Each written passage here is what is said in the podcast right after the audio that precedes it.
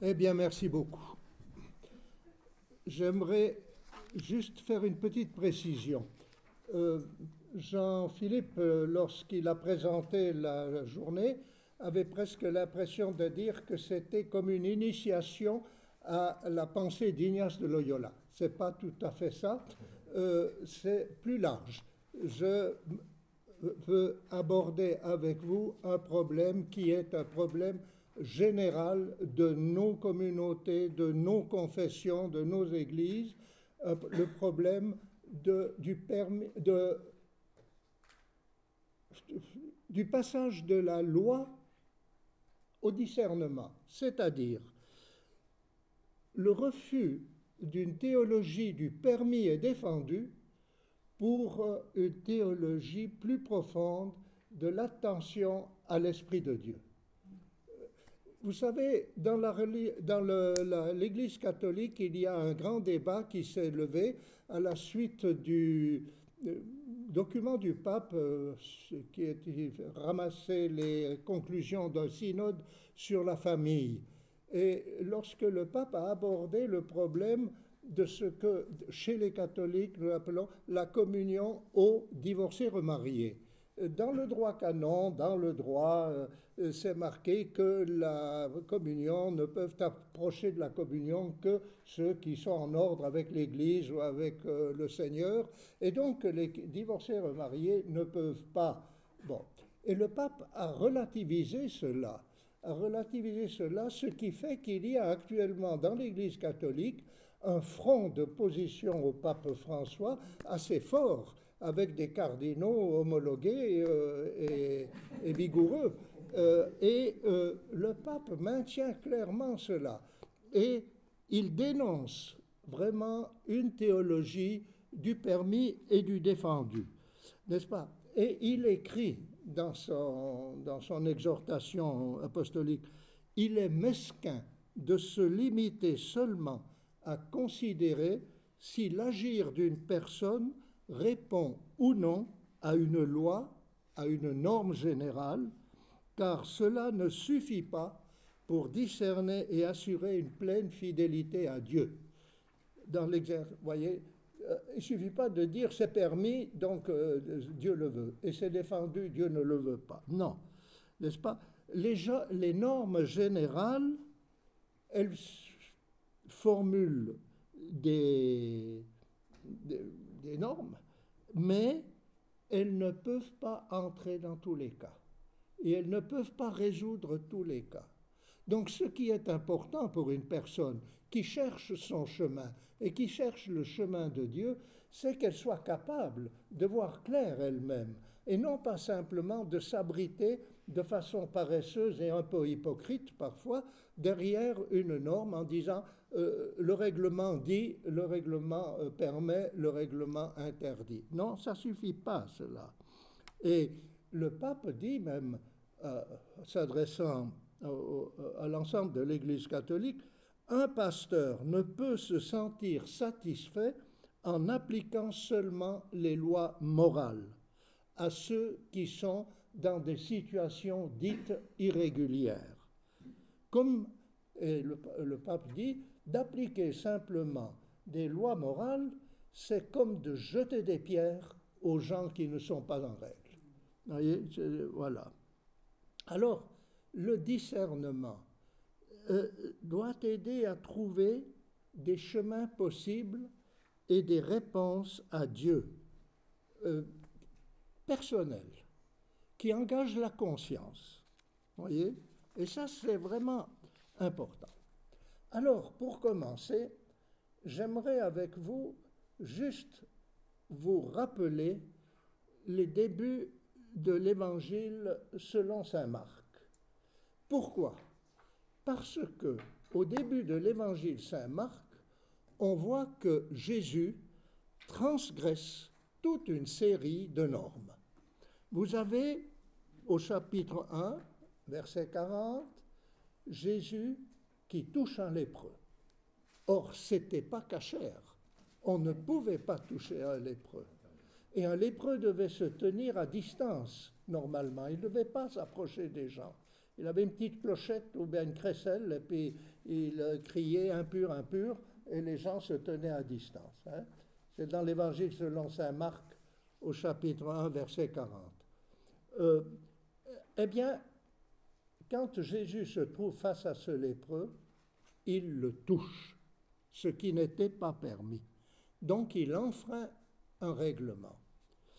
Euh, au chapitre 2, après avoir appelé un publicain, qui est un pécheur public, un publicain à l'époque, euh, parce qu'il est à la fois voleur et, collaborateur. Euh, eh bien, lorsque Jésus a appelé un publicain à le suivre, Matthieu, Matthieu organise un souper avec ses copains et, ses amis. Et ses amis, ce sont des gens qui sont exclus, des excommuniés, des, des pécheurs. Ce sont des publicains et des pécheurs. Et Jésus s'assied au milieu d'eux.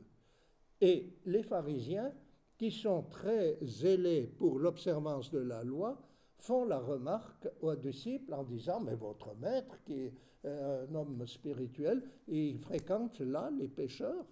Jésus dit, je ne suis pas venu appeler euh, les justes, mais les pécheurs. Dans une maison, on n'appelle pas le docteur pour ceux qui sont en pleine santé, mais pour ceux qui sont malades. Il y a aussi, après, un autre passage, dans le même chapitre. Les disciples en traversant les champs, le jour du sabbat, euh, des épis pour pouvoir manger. Les pharisiens disent ça c'est pas permis de faire le jour du sabbat. Et Jésus dit mais attention, le sabbat est fait pour l'homme et non pas l'homme pour le sabbat. C'est-à-dire euh, les règlements, les lois sont faites pour les hommes et non pas les hommes pour les lois. Voyez, chaque fois, Jésus donne la priorité à un homme, à une femme, sur un règlement, une tradition, un précepte. Alors, regardons cela de façon un peu plus attentive.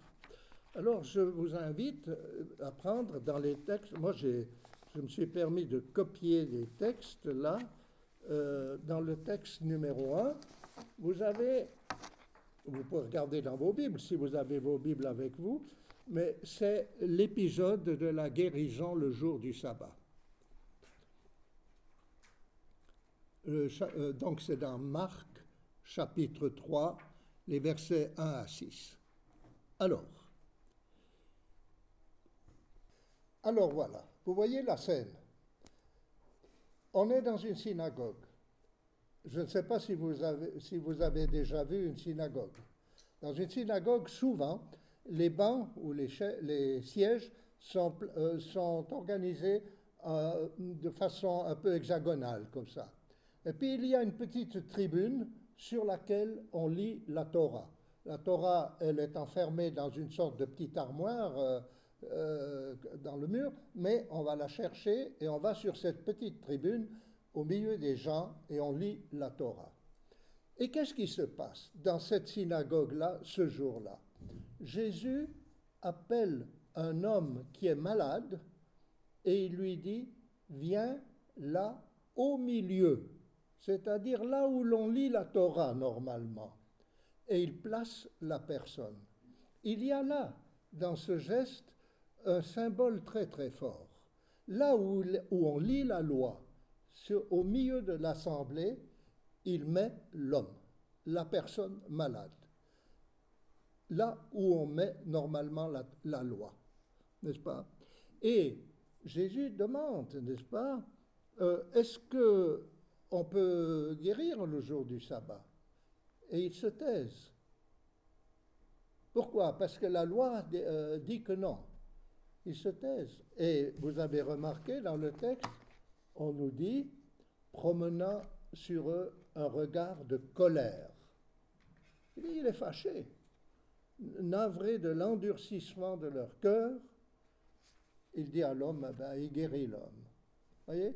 Eh bien, Jésus transgresse, transgresse une loi, et dans une sorte de geste symbolique, là, à la place, j'allais dire, entre guillemets, à la place de la loi, il met la personne. Il met la personne. Un homme, une femme. C'est-à-dire que pour lui,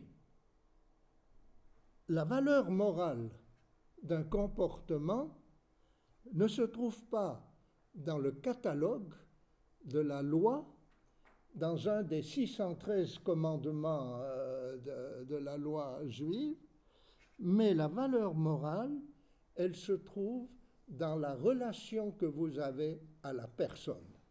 Et dans la relation que vous avez à la personne pour l'aider à trouver son intégrité.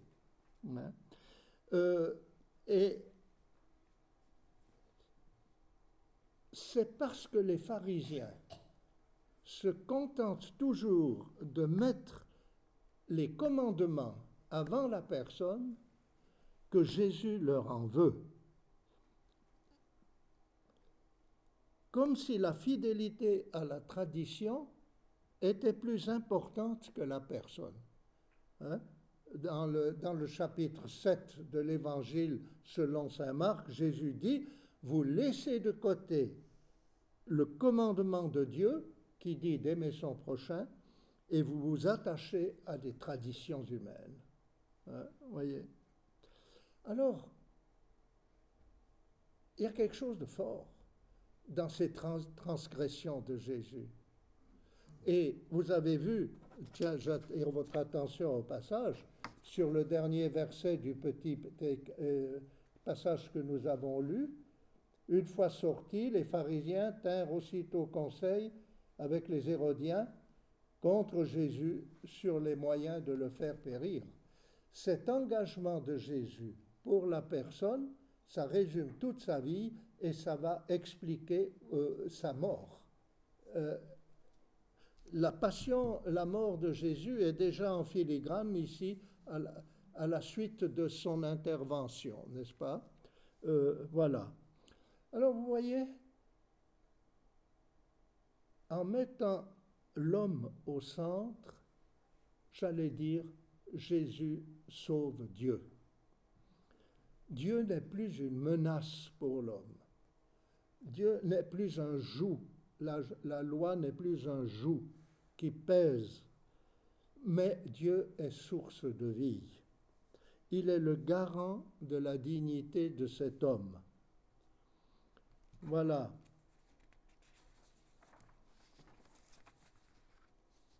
Alors,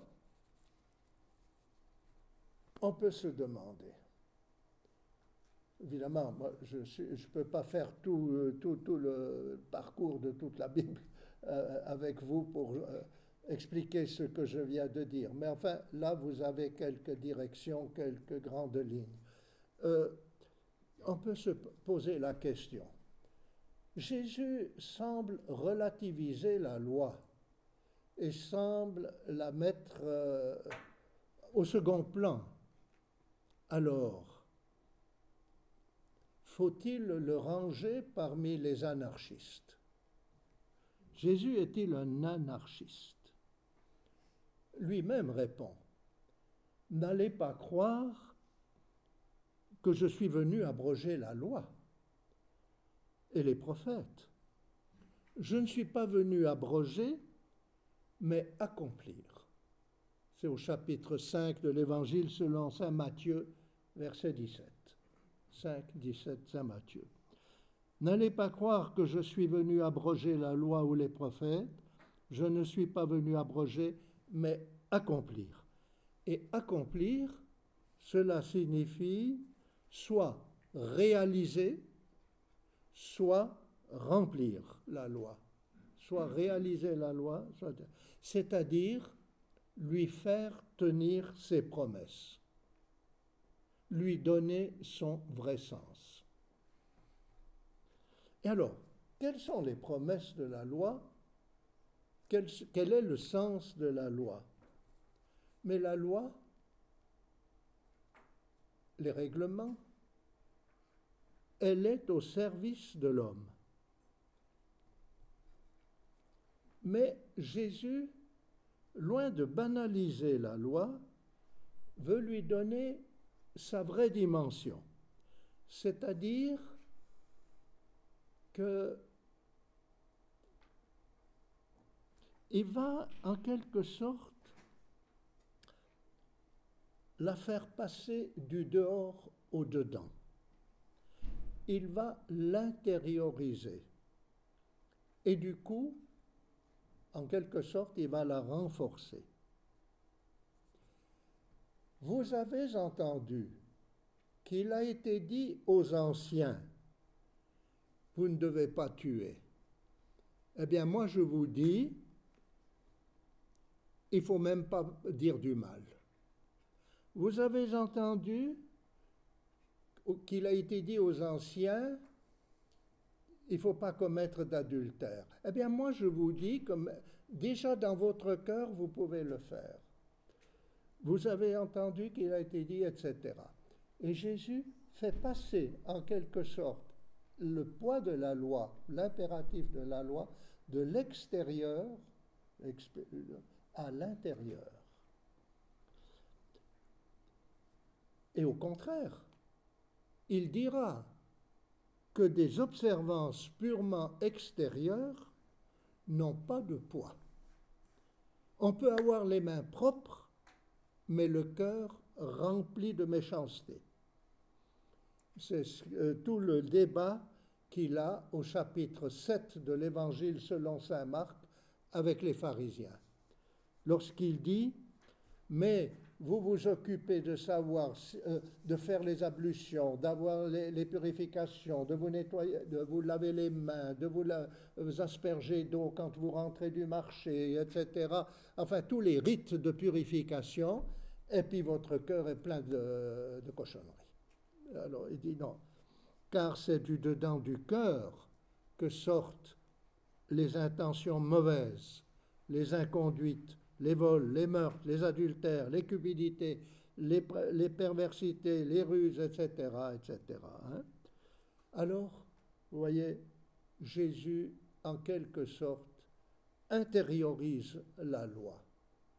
Et ça, c'est important de comprendre. C'est important de comprendre. Euh, et à ce propos, il ne fait que de reprendre ou de prolonger et d'actualiser l'enseignement des prophètes du VIe siècle. J'en ai mis deux extraits sur la, feuille texte 1, celui de Jérémie, texte 1, hein, sur la première page, la nouvelle alliance. Jérémie chapitre 31 et puis Ézéchiel chapitre 36. Voici donc l'alliance que je conclurai avec la communauté d'Israël après ces jours-là. Je déposerai mes directives au fond d'eux-mêmes, les inscrivant dans leur être.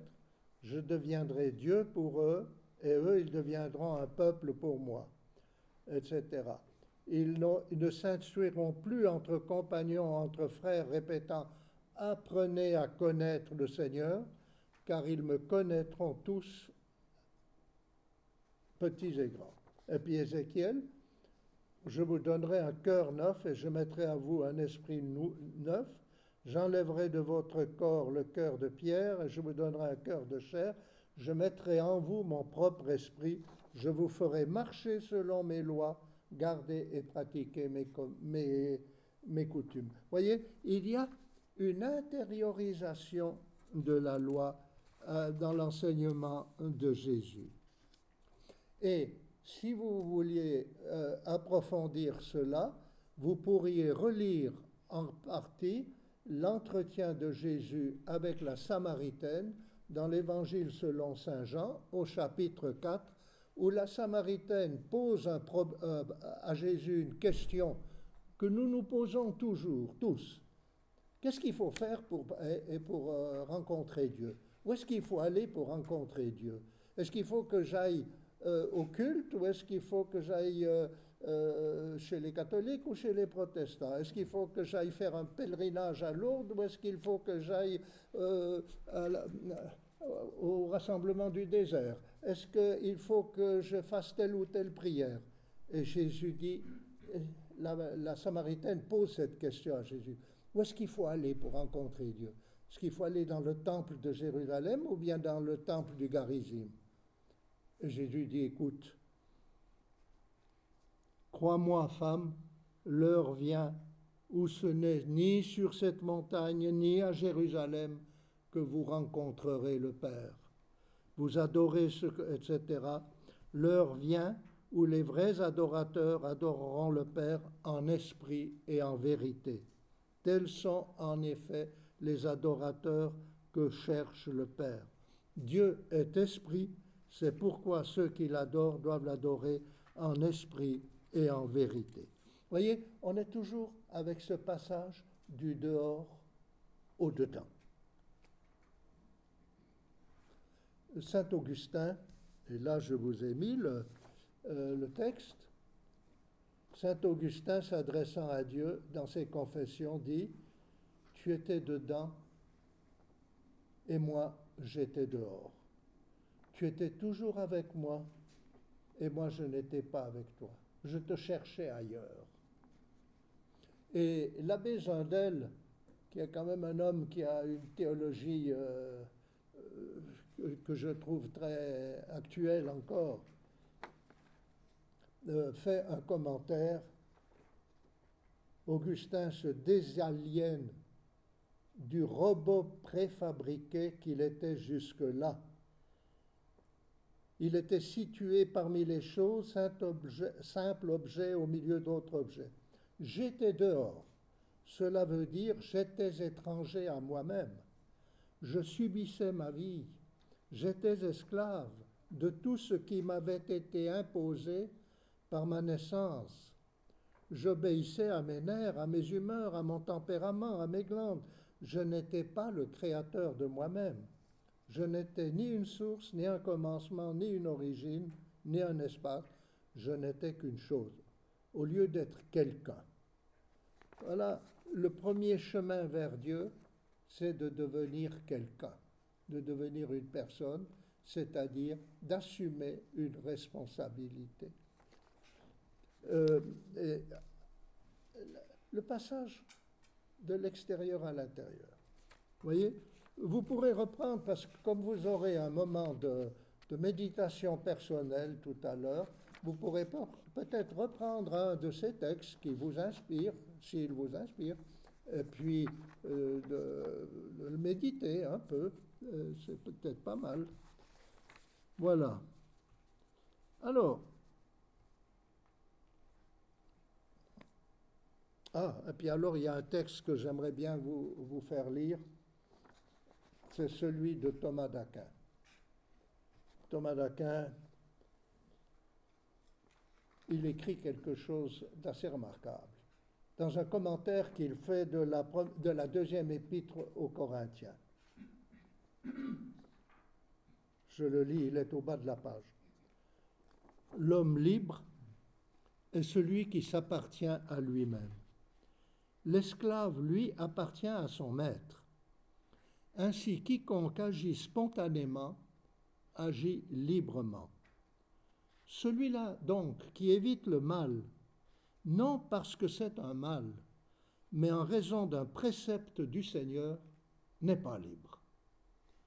En revanche, celui qui évite le mal parce que c'est un mal, celui-là est libre. Or, c'est là ce qu'opère le Saint-Esprit qui perfectionne intérieurement notre esprit en lui communiquant un dynamisme nouveau, si bien qu'il s'abstient du mal par amour, comme si la loi divine le lui commandait. Et de la sorte, il est libre, non qu'il ne soit pas soumis à la loi divine, mais parce que son dynamisme intérieur le porte à faire ce que prescrit la loi divine. Voyez? Ça, c'est fort. De dire, si vous, euh, si votre seule motivation de faire ou de ne pas faire quelque chose, c'est que c'est permis ou pas permis par le Seigneur, il dit vous n'êtes pas des gens, vous n'êtes pas des hommes libres. C'est fort, c'est fort. Voyez-vous, la loi ancienne agissait en quelque sorte de l'extérieur, en menaçant du châtiment. aussi la force de la loi, son efficacité, vient de ce que l'on a peur du châtiment. Hein. Tandis que la loi nouvelle, la loi de Jésus, agit de l'intérieur comme un poids d'amour qui entraîne aux bonnes œuvres.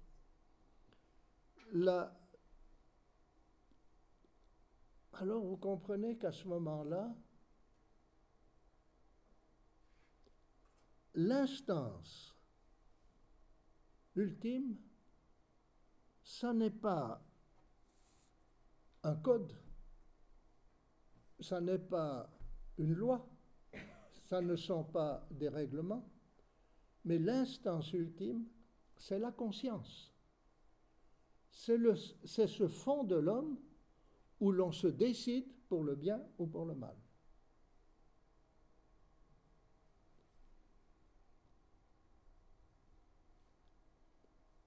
Ce qui fait que, de façon très pratique, vous avez l'objection de conscience. Vous refusez quelque chose que la loi impose. L'objection de conscience. Euh, le droit à la désobéissance civile. Ça, c'est c'est une illustration, si vous voulez, de cette intériorisation de la loi.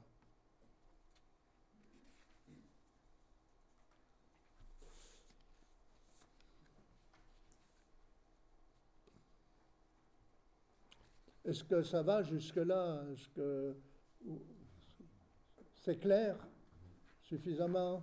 Il faut dire, hein, parce que si, si vous avez des questions, il ne faut pas hésiter à m'arrêter. Vous pouvez. S'il y, a trop, y a trop d'arrêts, bon, ben, là, on réagira. Mais, mais euh, si, sinon, euh, vous, vous, posez des questions. Ça. Alors, voyez, le, cette intériorisation de la loi, c'est important. Mais il va y avoir un problème. Parce que par notre naissance, par notre éducation, par, euh, notre formation, euh, nous sommes formatés en quelque sorte intérieurement. C'est-à-dire que euh, le milieu dans lequel nous sommes nés, le milieu sociologique dans lequel nous avons grandi, la, la religion qui nous a imprégnés, le catéchisme qu'on nous a inculqué, le,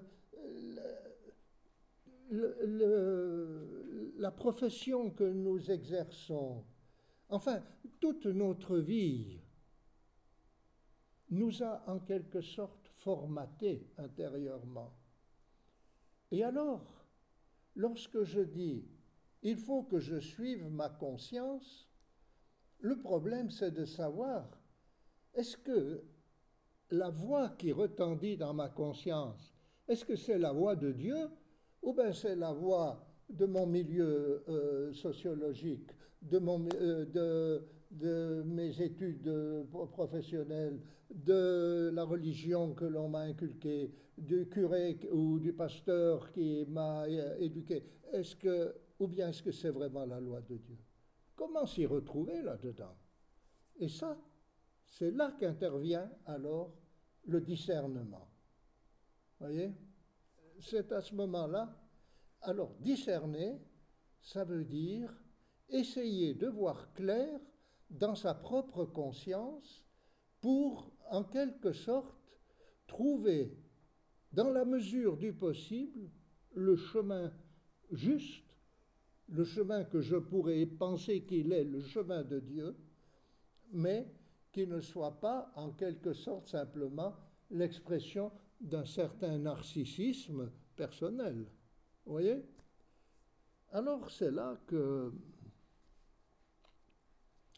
Euh, ah, j'ai mis euh, dans le texte là... Euh, j'ai mis un texte de Zindel aussi que je trouve assez, assez stimulant. Vous voyez, Zindel dit, vous savez, une personne, elle commence à exister vraiment lorsqu'elle est capable de se libérer de son moi infantile auquel elle est accrochée et qui n'est que l'expression du robot préfabriqué par tant de déterminisme qui pèse sur nous. Et alors, il faut se désapproprier de tous ces conditionnements. Euh, vous voyez Se désapproprier de soi dans un élan d'amour vers l'autre, intérieur à soi, jusqu'à n'avoir plus de contact avec soi qu'à travers ce don libérateur où l'on se joint en lui et pour lui. Le moi complice vous, le lirez, ce texte. Je le trouve pas mal. C'est un petit peu alambiqué, le, français de, de. Mais enfin, euh, je trouve qu'il y a quelque chose de stimulant. Voilà. Alors, et c'est ici alors que le discernement va pouvoir nous aider et que Ignace de Loyola, qui a été le maître du discernement qui influence beaucoup le pape François, puisqu'il est jésuite aussi, il a été formé à cette école. Ignace de Loyola a apporté, il n'a pas inventé, mais il a en quelque sorte rafraîchi et modernisé euh, l'enseignement qui était déjà celui des pères du désert et des pères euh, des anachorètes d'autrefois. Euh, il a fait une expérience fondatrice.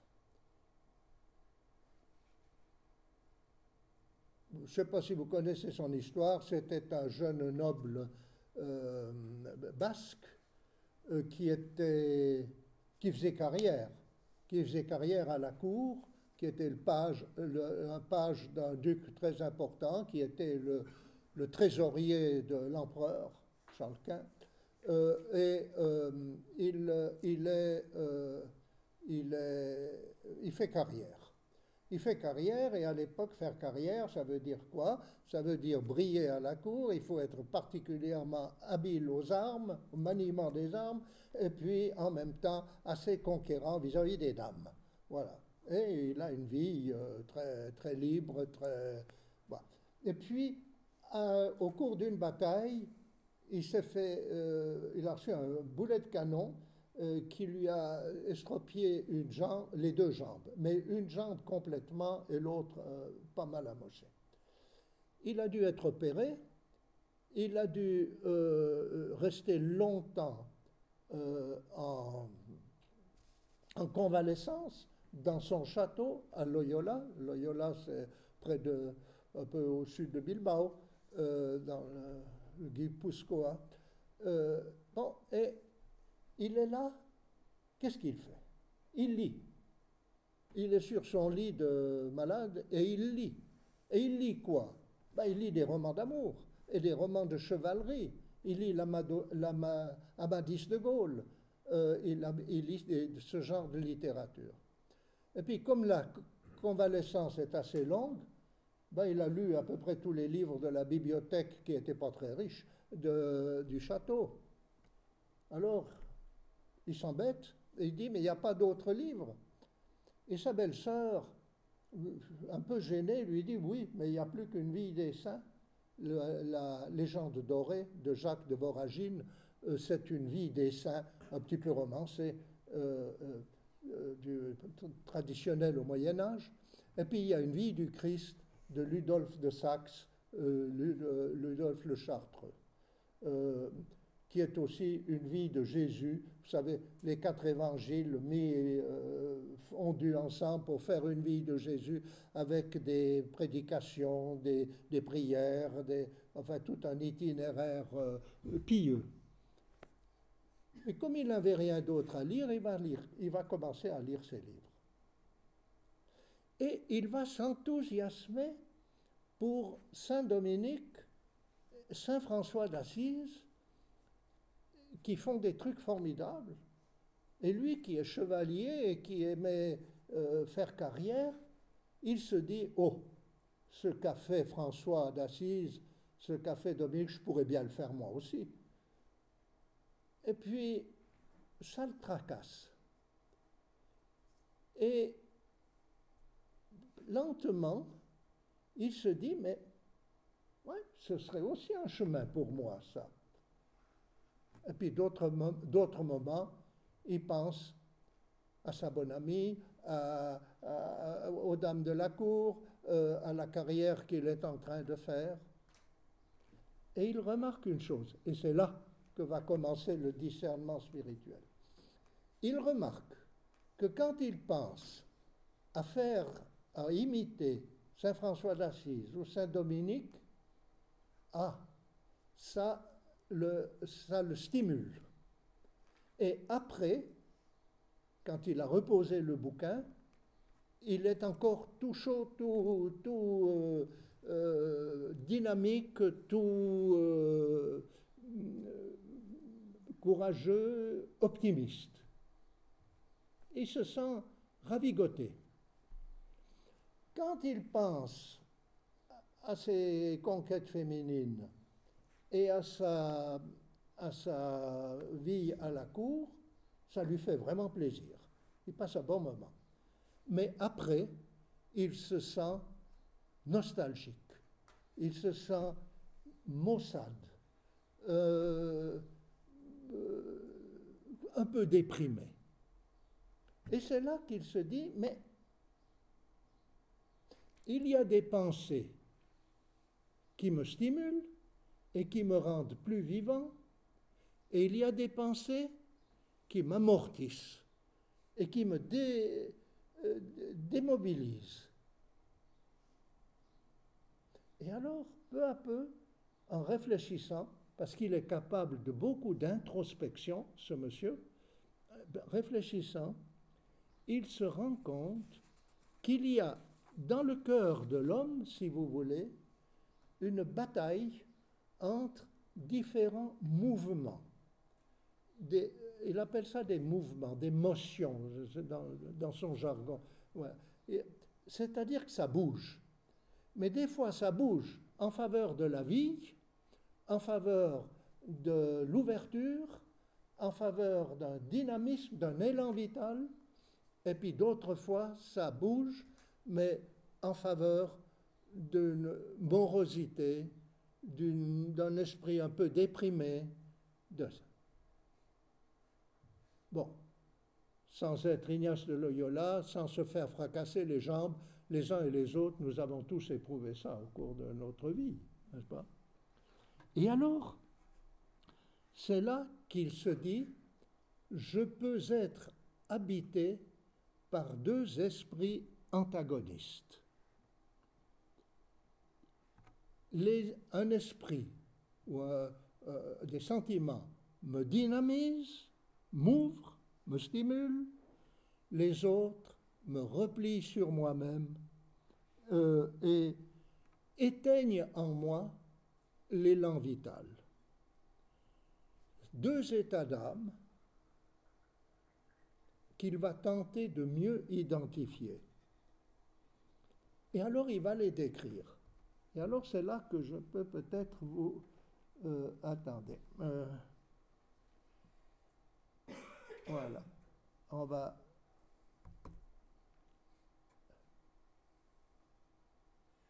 Il devrait venir là. voilà. Alors, les critères de discernement selon Ignace. Le il fait pas de la, euh, c'est pas un théologien, il ça, c'est un, soldat et un, noble. Il a un peu de culture, c'est vrai, mais enfin, il sait mieux manier le sabre et l'épée que, euh, que le, le, stylo. Mais alors, il va pas essayer de faire de la théologie, mais il va simplement essayer de saisir ce qui se passe en lui. Alors, vous voyez là, c'est suffisamment grand? Hein? Vous arrivez à lire Voilà. Alors, voyez, il dit, il va appeler les sentiments positifs consolation. Et puis, il ne va pas essayer d'en donner une définition métaphysique, mais il va simplement la décrire, faire de la phénoménologie. J'appelle consolation quand se produit dans l'âme quelque motion, motion, hein, ça bouge, ça veut dire intérieure, par laquelle l'âme en vient à s'enflammer dans l'amour de son Créateur et Seigneur. Quand ensuite elle ne peut plus aimer aucune des choses créées sur la face de la terre pour elle-même, mais seulement dans le Créateur de toutes ces choses. De même, quand elle verse des larmes qui la portent à l'amour de son Seigneur, soit à cause de la douleur ressentie pour ses péchés ou pour la passion du Christ, soit pour d'autres choses droitement ordonnées à son service et à sa louange.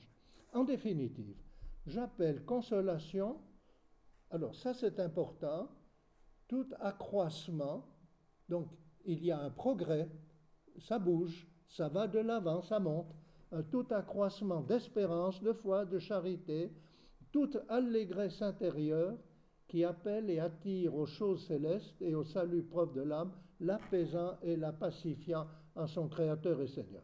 Alors voilà, ça c'est du jargon de son époque. On va essayer de, voir ça euh, de façon un peu plus euh, actuelle. Au fond, le signe positif, c'est quand on vit et quand la vie va de l'avant. Voyez, il y a du mouvement, il y a un dynamisme, il y a une augmentation. La personne est entraînée par l'élan vital. Hein. On est heureux, on vit.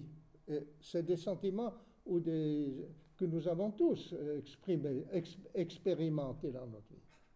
Et puis, la personne est de plus en plus ouverte, positive, capable de relation avec Dieu ou avec le prochain, n'est-ce pas? C'est-à-dire, on est dans une logique d'ouverture. Euh, évidemment, comme nous sommes ici dans la recherche de la volonté de Dieu nous sommes dans, un, dans un, une logique euh, spirituelle. Donc euh, la relation avec Dieu, la foi, l'espérance, la charité euh, sont présentes. Vous voyez, c'est un phénomène qui intéresse la vie spirituelle, notre relation à Dieu. Et puis, il y a la paix intérieure. Je sais que je suis sur mon bon chemin je sais que je suis à ma bonne place. Je sais que, ce que je fais, c'est juste. Euh, voyez? Heureux de vivre, repos de l'âme, paix, paix de l'âme, ce qu'on appellerait de la bonne conscience. Ce qui n'empêche pas d'essuyer des échecs, ce qui n'empêche pas de pleurer, d'avoir des, des, des chagrins. Mais je suis, voyez, s'il fallait résumer tout en un seul mot, le signe positif, le signe positif que l'on est en train de prendre une bonne décision, que l'on commence un, bon chemin, c'est lorsque il y a en nous la croissance dans l'amour et dans la liberté. Ça, c'est deux termes essentiel. Amour, liberté et croissance. Voilà. Ça y est? Alors ça, c'était le signe positif. Hein. ce que Ignace appelait la, la consolation. Et maintenant, le signe négatif. Il appelle ça la désolation. Tout le contraire. Comme par exemple obscurité de l'âme. Je ne sais plus, je sais plus que faire, je ne sais plus que croire, je, je, je, suis ça ne va pas. Trouble intérieur. Motion vers les choses basses et terrestres. Je dirais la recherche des compensations. Hein? Quand ça ne va pas, qu'est-ce que je fais? Mais je vais faire du shopping, ou je, je bois un verre, ou je, je cherche des compagnies, des, des, compagnies, enfin bref, voyez, les motions vers les choses basses et terrestres. Absence de paix, avec des agitations, des tentations qui poussent à un manque de confiance, manque d'espérance, pas, pas d'amour, l'âme se trouvant toute paresseuse, tiède, triste, comme séparée de son Créateur et Seigneur. Car de même que la consolation est à l'opposé de la désolation, de même les pensées qui proviennent de la consolation sont à l'opposé de la, la, désolation. Voyez? Alors, essayons voir de prendre cela d'une façon un peu plus actuelle. Disons, la vie stagne. Il n'y a plus d'élan, il n'y a plus de croissance. Je patauge, je suis comme dans un marécage. Hein. Les relations deviennent difficiles. On se referme. On se referme. Ou on se limite seulement à deux ou trois amitiés qui sont plus des complicités que des vrais amis enfermement sans vraie joie, besoin de compensation, désir matérialiste et jouisseur. Hein, quand ça va pas, on, cherche à s'éclater ou à faire des ténèbres. On ne voit plus clair. Je ne vois plus mon chemin, je ne vois plus ce que je dois faire. Trouble intérieur inquiétude, perte de confiance, d'espérance, d'amour, paresse. On n'entreprend plus, on n'est plus créatif, séparé de son Créateur et Seigneur. On est séparé de la source. Est-ce que vous voyez cela? Est-ce que, j'allais dire, est-ce que ça vous, ça vous renvoie à des expériences personnelles? Vous voyez, c'est ça qui est important. Parce que là, vous comprenez ce que c'est que le discernement. Alors, vous voyez, il y a,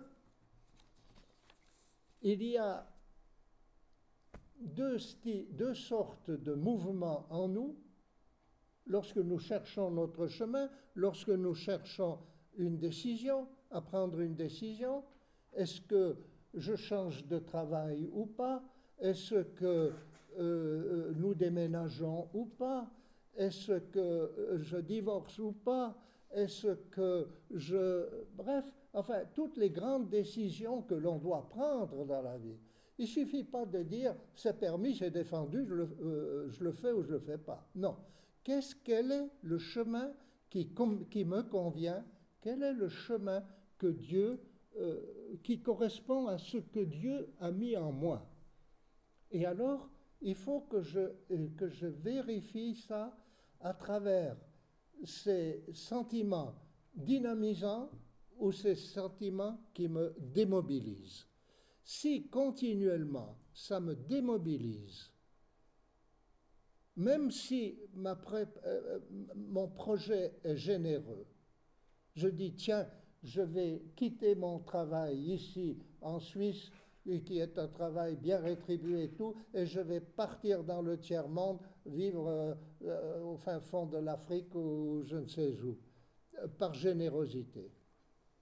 Si ça, me si ça me stimule, ça me rend de plus en plus ouvert, de plus en plus en paix, de plus en plus moi-même, alors ça, c'est bon signe.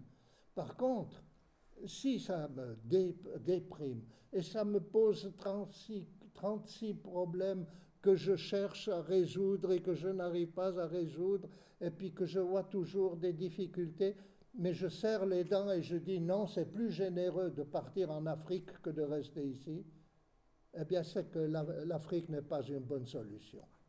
Même si tu serres les dents et puis tu dis je vais partir par générosité. Non ça veut dire que tu n'es pas fait pour ça et que ce n'est pas le chemin de Dieu.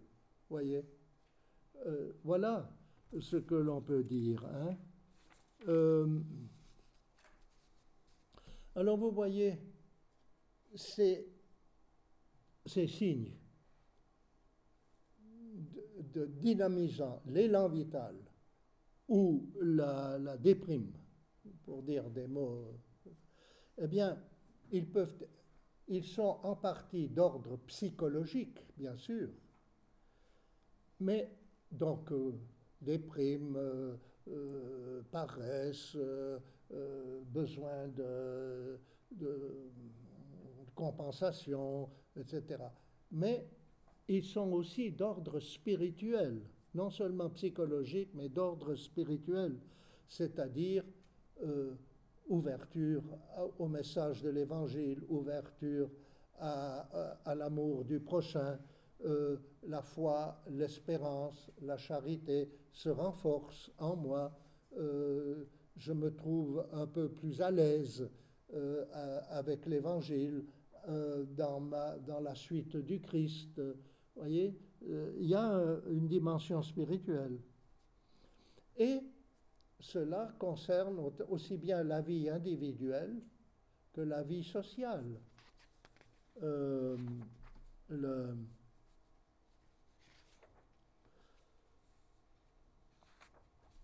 le, comment, quand je suis bien à ma place, mes relations, ça va bien aussi dans mes relations chacun selon son tempérament, mais enfin, ça va bien dans la vie euh, avec les autres.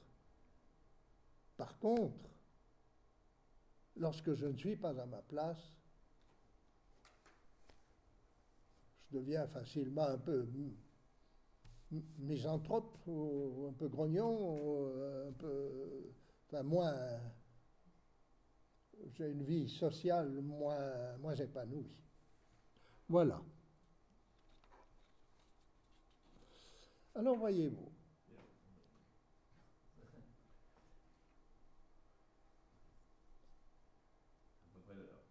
Oui, tu Oui, il faut arrêter, hein. Bon.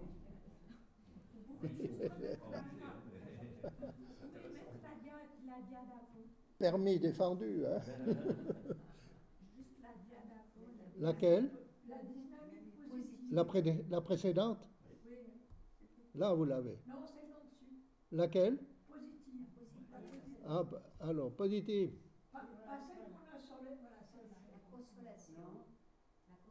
C'est là, c'est là Voilà.